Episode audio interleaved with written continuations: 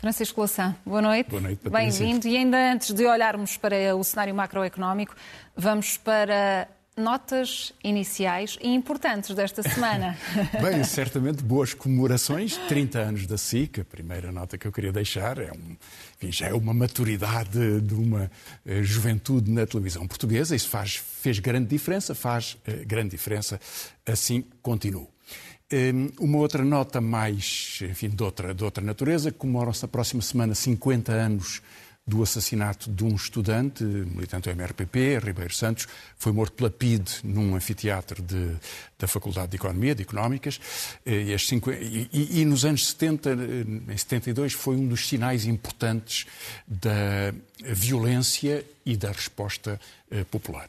E uma última nota também, porque não posso deixar de o assinalar, eh, tenho feito nos outros anos, com um bocadinho mais tempo, se for possível lá voltarei, por esta altura estão-se a fazer praxe e não se nos surpreendemos quando vemos alguns grupos de jovens eh, mascarados, pintados, humilhados, a serem comboiados pela rua como se fosse eh, uma festividade.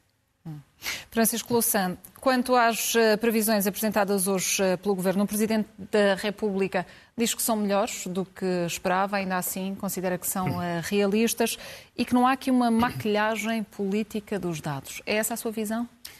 Bem, eh, o Presidente tinha insistido que fossem conhecidos os dados ao longo da semana, foram conhecidos na sexta-feira, o Governo não modificou o seu calendário, mesmo com a pressão presidencial. O facto do Presidente fazer depois um comentário sobre os dados, quando os partidos estão a fazer esse comentário, eh, é um pouco eh, surpreendente. Bom, terá dito o que pensa, com certeza. É evidente que estes dados têm uma função de condicionamento das expectativas económicas. De há muito tempo que a informação eh, prospectiva, que as previsões económicas, procuram ficar não muito longe da realidade, mas ter uma, uma, face que possa influenciar eh, decisões económicas. O que cria, aliás, alguma distanciação cínica. Quando nós olhamos para estes dados, já sabemos que o governo quer dizer alguma coisa com eles. Chama-se maquilhagem, eh, eh, chama-se estratégia. Há alguns aspectos em que estes dados não batem certo com outros divulgados esta semana estas projeções, aliás, ou com dados sobre o mesmo o ano que está em curso, 2022, o que o Governo diz não é exatamente o que diz o Banco de Portugal ou o que diz o Conselho de Finanças Públicas. Bom, o Banco de Portugal veio... Significa isso que o Governo está a ser irrealista ou está a ser demasiado otimista? É, bom, o Banco de Portugal subiu a perspectiva do crescimento do PIB eh, para 6,7%, mas também subiu a perspectiva da inflação a um nível superior àquele que o governo vem aceitando. E isso é o que já se está a concretizar. Estamos a entrar nos últimos três meses do ano. Ehm, para o governo é muito importante dizer que a inflação é mais baixa para poder pôr isso na mesa das negociações e impedir uma pressão salarial a que ele, de qualquer forma, não quer atender. O Conselho das Finanças Públicas, por exemplo, diz que a projeção de inflação do governo para o próximo ano é irrealista. Portanto, é maquilhada, diria eu, diria eu, nos termos do Presidente, 4%, e quando o Conselho de Defesa Pública antecipa 5,1%. Mas, na verdade, é preciso muito cuidado com estes dados, porque, repara, é no inverno que vai surgir a crise ambiental, eh, a crise energética. Eh, quem puxa, o que puxa os preços do, da inflação é a energia, 25%, também os alimentos, mas em muito menor eh, medida, e esse problema energético só se pode ampliar, não vamos voltar atrás. Agora, quando olhamos para estes dados do governo e estas confrontações, percebemos que há aqui dois paradoxos. Primeiro paradoxo, há muito pouco tempo, o Primeiro-Ministro, o Ministro das Finanças, a Presidente do Banco Central Europeu diziam que a inflação era provisória. Provisória. Que ia voltar atrás era uma, sempre foi uma fantasia, mas o que? O Nord Stream 2 ia ser eh, reabilitado, ia ser reaberto, iam-se fazer as pazes com, com a Rússia e voltar tudo atrás, o preço do gás ia baixar. Claro que não tem nenhum sentido. A inflação significou que o nível geral dos preços subiu e continuará a subir, a partir daí não teve nenhum sentido, paradoxo, e portanto esta mentira colapsou agora, mas vivemos agora a realidade. Segundo aspecto muito importante também, diz o Banco de Portugal que o que fez subir a economia portuguesa mais do que o previsto foi o turismo e, sobretudo, o consumo. Ou seja, as pessoas que não têm recursos para poupar, como os preços são mais elevados também, gastam mais nos seus consumos habituais ou fazem mais consumos depois de terem saído da época do Covid. Portanto, o consumo foi bom para a economia portuguesa. Qual é a solução que nos estão a propor? Cortar o consumo, cortar a procura reduzir os rendimentos. Claro que no jargão desta, desta obediência económica que, que, que faz esta, esta doutrina, eh, isto nunca se diz com as palavras todas. A Presidente do, a Christine Lagarde, Presidente do Banco Central Europeu, diz assim, é preciso reduzir a procura agregada. Isto quer dizer reduzir os rendimentos. É isto exatamente que quer dizer. Assim, sendo com os dados eh, que temos até ao momento, que indicações é que este cenário macroeconómico nos dá sobre o orçamento do Estado que aí vem? Bom, não dá muito mais do que o Governo tem vindo a dizer, ou que está agora a negociar na concertação social. Eh, na segunda-feira vamos conhecê-lo. Durante o fim de semana vamos conhecer um bulldozer de propostas e de, de medidas. Hoje foi aquele pequeno aumento do subsídio de refeição, que aliás não aumentava há muito tempo.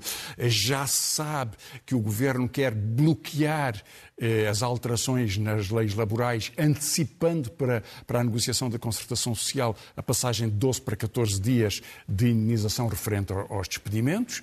Eh, já sabe que há alterações de, pequenas alterações desse tipo, mais surgirão durante o fim de semana e depois começaremos a ver os problemas no seu conjunto e numa visão global quando tivermos o orçamento, mas haverá naturalmente esta pressão. Tanto mais que o Governo quer mesmo conseguir um acordo de concertação social tornou-se-lhe muito importante. Há aqui uma negociação importante. em contrarrelógio para tentar fechar este, este acordo? Mais do que isso.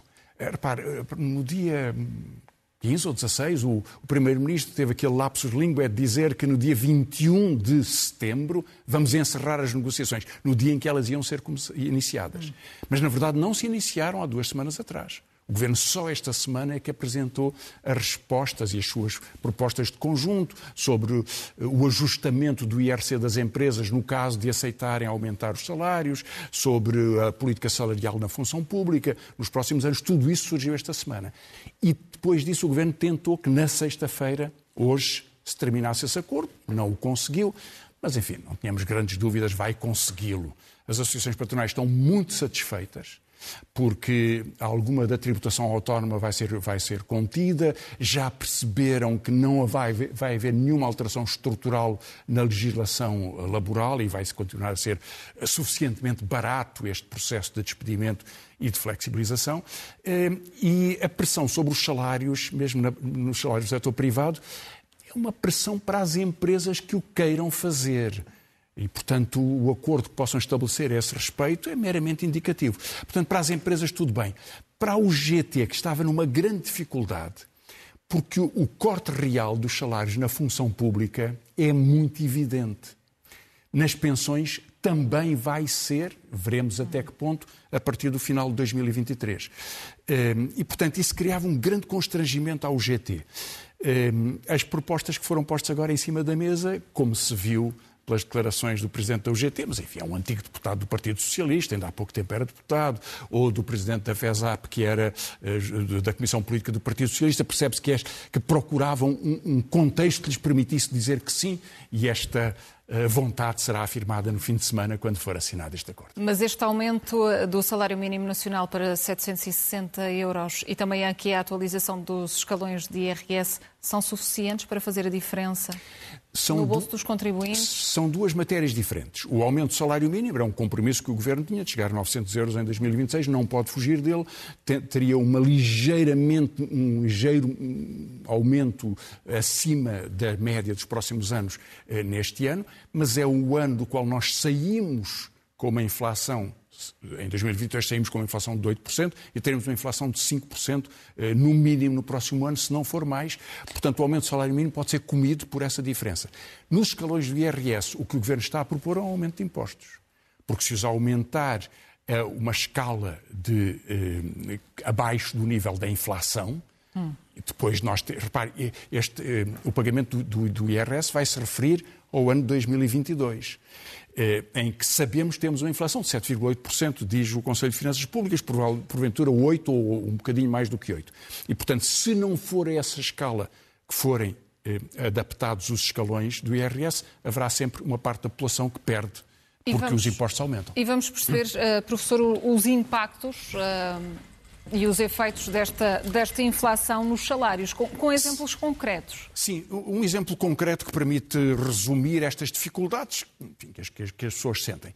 Uh, tomemos um salário de mil euros no público e no privado em 2021. Termina 2021 e tem mil euros. Vamos ver quanto é que valem esses mil euros com os aumentos salariais e com a inflação começando pelo público, o aumento salarial este ano foi 0,9%, portanto subiu para, esses mil euros subiram para 1.009 euros, mas como a inflação é 7,8%, para tomar esses números, cerca de 8%, estes 1.009 euros valem 936 euros do ano de comparação, 2021. Portanto, o salário nominal subiu-lhe 9 euros, o salário real baixou para 936 euros. Se houver a tal subida de 3,6% que o Governo está a propor de média, repare, tudo isto são médias. Mesmo a inflação é uma média. A inflação é maior para os rendimentos mais pobres, porque tem mais consumo de produtos alimentares e mais peso da energia na sua na despesa global. Mas a média é os tais 7,8% ou os tais 5%. Se a, se a subida dos salários médios na função pública, com diferenciações internas, for os tais 3,6%, chegamos a 1.045. Uhum. Mas, como é abaixo da inflação esta subida, vamos passar esse, esse, o valor desse, desses euros em 2021 seria 923 euros. Estão sempre a perder e a perder mais. No setor privado, este ano houve um aumento, está a haver um aumento médio, diz o Banco de Portugal, de 5,4%. Também é uma média, também é muito diferente e, vão, e, vai haver pessoas que nos estão a ouvir e dizem onde é que estão os meus 5,4%, porque não os conheço. Mas é o Banco de Portugal diz que é uma média, alguns ganharão muito mais, outros muito menos ou nada. Mas na média serão mais 54 euros, que valem 978 euros com a inflação que temos este ano. E no próximo ano, o Governo propõe um aumento de 5,1%, portanto, se a inflação for 5,1%, os 978 ficam 978. Não há aqui nenhuma alteração. alteração. Portanto, os valores nominais, o que é prometido com grandes aumentos, são reduções se esse aumento for menor do que a inflação.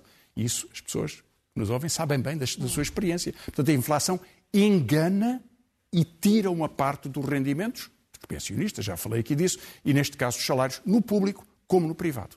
E fica, fica muito evidente. E quanto aos tabus que este orçamento tem, professor, quais são? Bom, hum, já veremos o que o orçamento nos diz na, na, na segunda-feira, mas grandes mas problemas. Momento, as ausências que têm sido sentidas. Há, há, há, ausências de todos os orçamentos ao longo dos últimos anos e eu não, não estou a ver que vá, enfim, não parece que vá haver nenhuma alteração.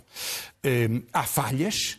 Já faz dois anos que a EDP se, se devia ter pago aquele imposto sobre a sua venda de 2.200 milhões de euros de barragens, sobre o qual não pagou imposto, 110 milhões de euros de IMI que ficou a dever e o governo não tomou posição, depois ficou à espera, continuou à espera, passaram dois anos.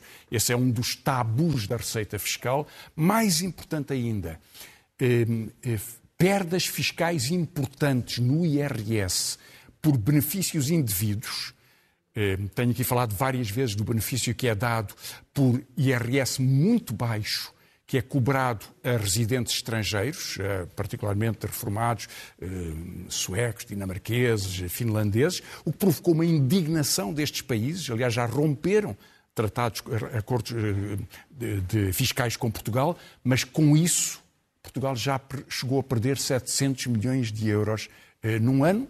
Não se compreende perante estes números que isso possa acontecer. E terceiro tabu, que o governo eh, tem hesitado muito, são as criptomoedas.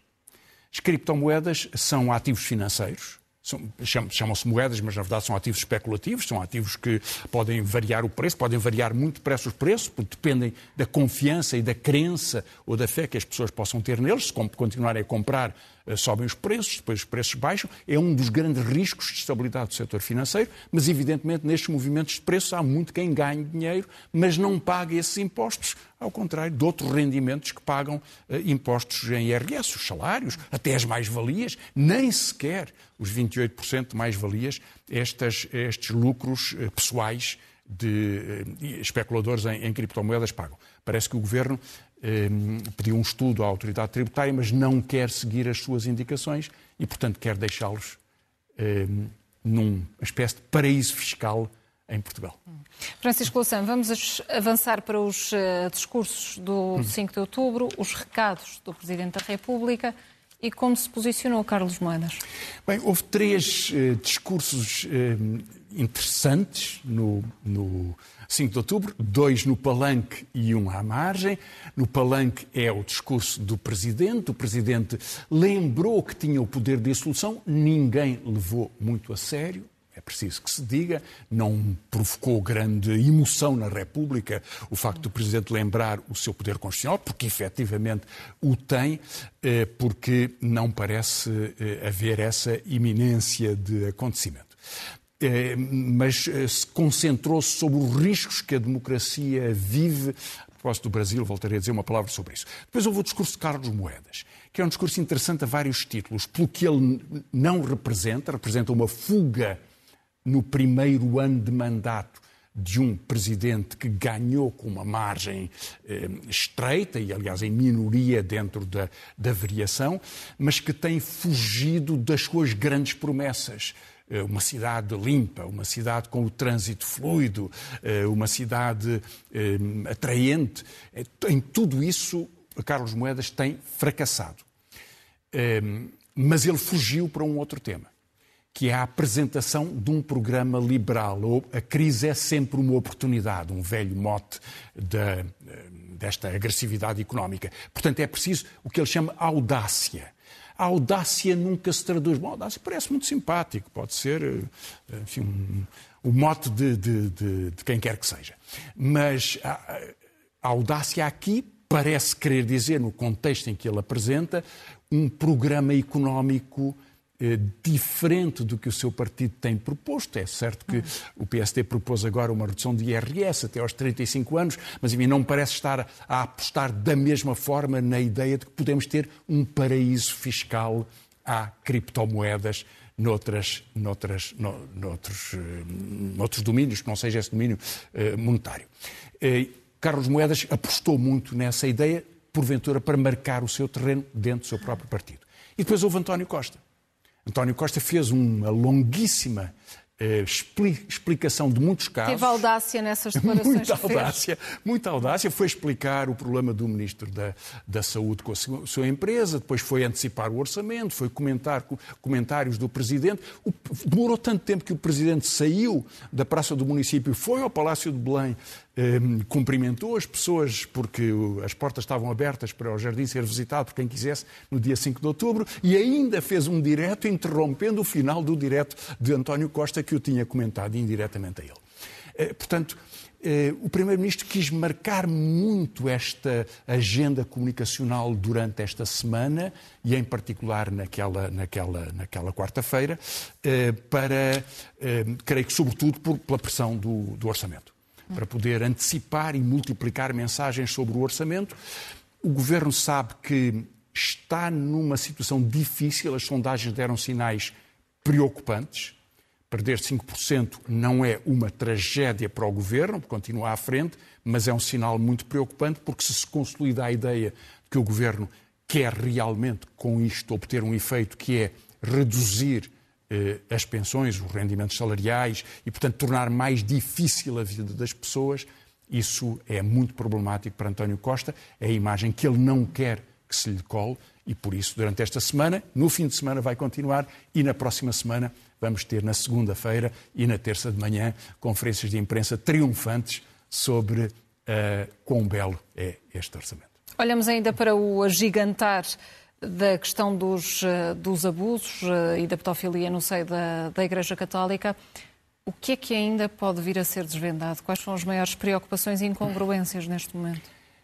O, o, problema da Igreja Católica Portuguesa, como outras, e podia ter aprendido com outras, porque isto já aconteceu na Irlanda, já aconteceu nos Estados Unidos, já aconteceu em França, já aconteceu em Itália, eh, portanto, chegou mais tarde a Portugal, mas exatamente como noutros países, com uma dimensão surpreendentemente eh, grande, que se vai percebendo por testemunhos eh, sucessivos e por, por investigações que vão sendo realizadas, a Igreja Portuguesa já podia ter percebido que o jogo que fez inicialmente o Bispo do Porto a recusar que houvesse uma comissão de acompanhamento de hum, queixas eventuais, eh, depois disso a Conferência Episcopal a tratar o assunto como se fossem casos raríssimos e porventura inexistentes, até se ter criado finalmente uma comissão independente que de há uns meses para cá tem vindo a trabalhar e tem encaminhado as queixas que lhe parecem consistentes.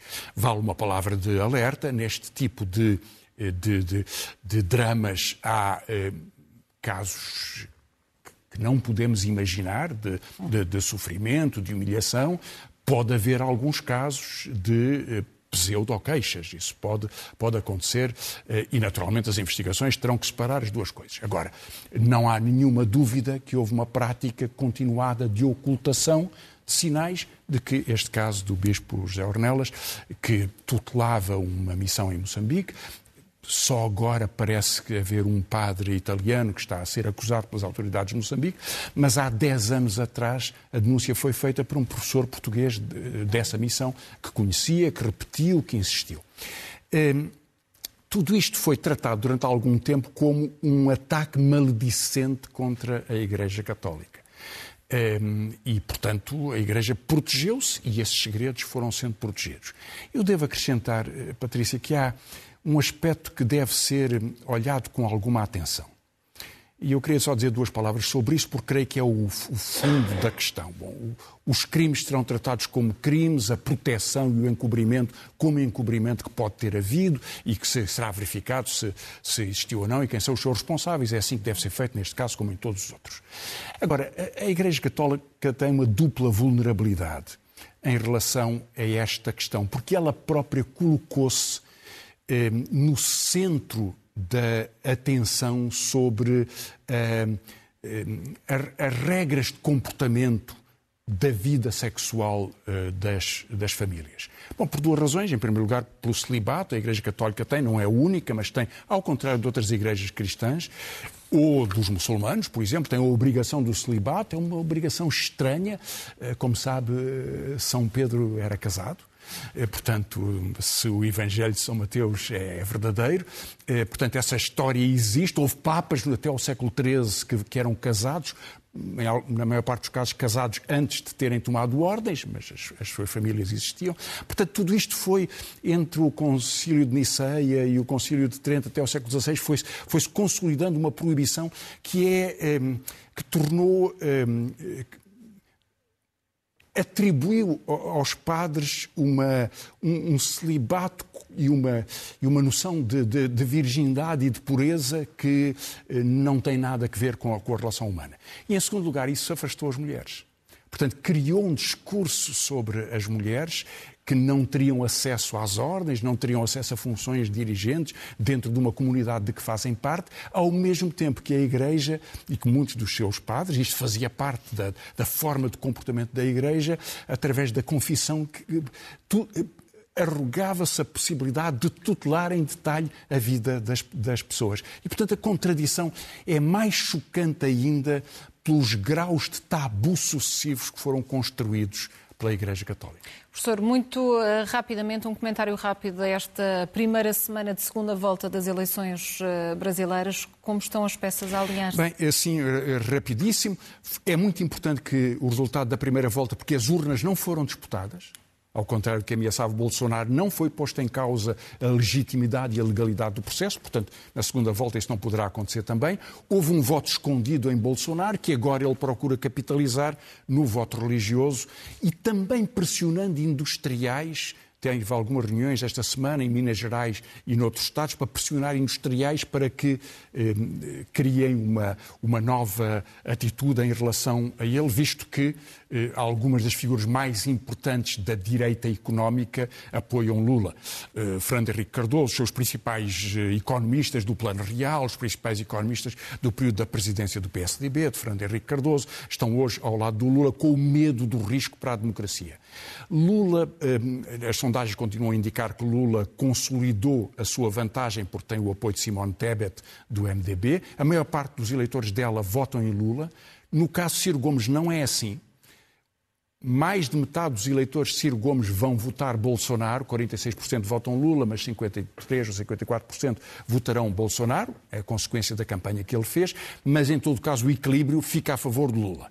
Parece ser que a notícia mais importante desta semana é que Lula quer fazer um gesto em relação aos evangélicos, uma carta aos evangélicos que lhes poderia prometer que não tocaria em legislações importantes sobre direitos das mulheres, direitos reprodutivos, que são vistos pela eh, ortodoxia eh, ultramontana como uma forma de redução do poder eh, dessas igrejas. E, se assim for, será um sinal político importante. Em todo caso, Lula ganhará as eleições, mas ganhará as eleições com um Senado e um Congresso em que a direita tem eh, mais de metade dos votos, a esquerda é muito minoritária, tem 25% dos votos na Câmara e tem 17% no Senado. E poderá dificultar e é muito, Isso cria um governo que será sempre muito conflitivo. Vamos às sugestões desta semana. A minha primeira sugestão é sobre um filme. Nós vamos talvez ver o, a imagem do filme, um filme de Cristel Meira, Alma Viva, um filme luso-francês, sobre uma aldeia de Trás-os-Montes, uma história que tem, enfim, uma história densa sobre o as, as, as, superstições dessa aldeia, mas eh, eu destacaria sobretudo uma representação extraordinária de uma criança que é eh, que brilha no filme, Lua Michel, aliás, que, eh, cuja imagem está no cartaz do filme. E depois alguns livros. No centenário de Alexandre Pinheiro Torres, a Caminho publicou Adeus às Virgens, um texto sobre a povo de Varzim dos primeiros 30 anos do século. Yara Monteiro, angolana trineta de escravos eh, publica um, poesia, poesias na Companhia das Letras, Memórias, Aparições e Arritmias. Eh, Carlos Campanisso, na Casa das Letras, Velhos Lobos, Famílias Alentejanas e um drama da disputa familiar. Finalmente, António Lopes, eh, na Parsifal, Um Passo em Falso, é uma, um romance eh, policial, uma ficção sobre eh, Lisboa. E um livro curioso, Joana Leitão de Barros, sobre Veva Ulrich, casada com um embaixador no tempo da ditadura, mas ela, isto na oficina do livro, a Veva era uma figura iconoclasta e polémica e muito crítica do salazarismo e que fez passar as passas do Algarve à elite pró-salazarista. São belíssimas sugestões, só nos falta mesmo um momento zen. Só nos falta um momento zen, que é, é um elogio. Eh, é um ex-secretário de Estado de um governo do Partido Socialista, agora presidente de uma unidade de eh, de estudos orçamentais, do, do, orçamento, tem feito, aliás, um trabalho muito interessante, mas que, eh, ao contrário dos governantes, decidiu falar claro e não usar uh, meias palavras ou estes, estes, jogos de biombos de palavras com que nos contam a realidade económica. Ele diz-nos o que pensa e o que pensa que deve ser feito, que é empobrecer as pessoas. E vamos ver. Francisco Louça, boa noite, obrigada boa noite. e até para a semana. Até para a semana. Veio uma pequena crise, temos que salvar, porque todos se queixam que estão a perder uh, rendimento, que estão a ter agravamentos de custos, tudo isso. Epá, quer dizer, o Estado não pode ser o salvador de toda a gente, que há uma enorme histeria uh, no discurso público uh, sobre inflação. As pessoas da minha geração já viveram durante períodos muito mais longos do que aquele que vamos atravessar com a inflação e eh, eh, taxas de inflação muito mais elevadas, na ordem dos dois dígitos. E não morreram. As famílias vai causar dor também, as empresas que terão maior dificuldade em, em, em vender. Mas esta dor, é preciso que as pessoas percebam, infelizmente, é uma dor inevitável, não há outra maneira.